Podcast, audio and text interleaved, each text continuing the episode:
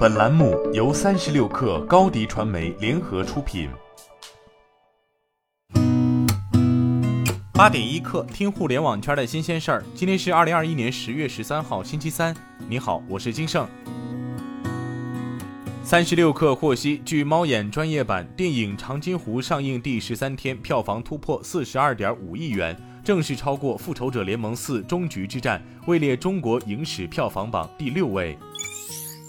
据第一财经报道，根据十月十一号晚间荣耀海外官方社交平台发布的消息，目前荣耀已恢复与谷歌的合作，其中 Honor 五十系列海外版将搭载 Google Mobile Services。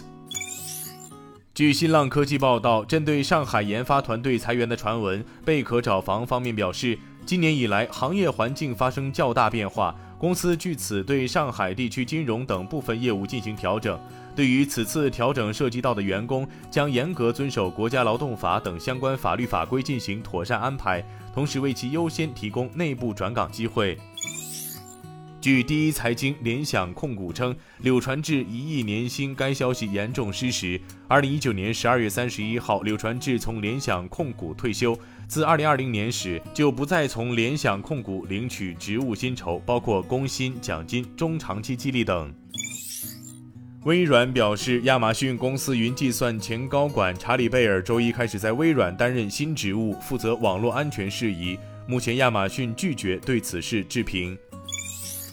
许多做空者放弃做空特斯拉股票。今年三月份，特斯拉的股价触及了二零二一年最低点，但是在此之后，其股价已经上涨了百分之三十九，导致大量做空者不得不对此做出反应。IHS Market 数据显示，截至上周四，交易商介入的股票比例已经下滑至特斯拉可交易股票的百分之一点一，这是自二零一零年该公司上市以来的最低值。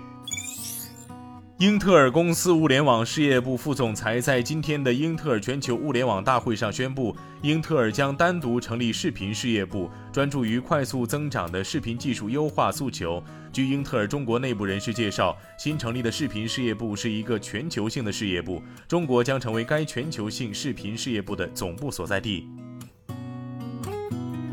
今天咱们就先聊到这儿，我是金盛八点一刻，咱们明天见。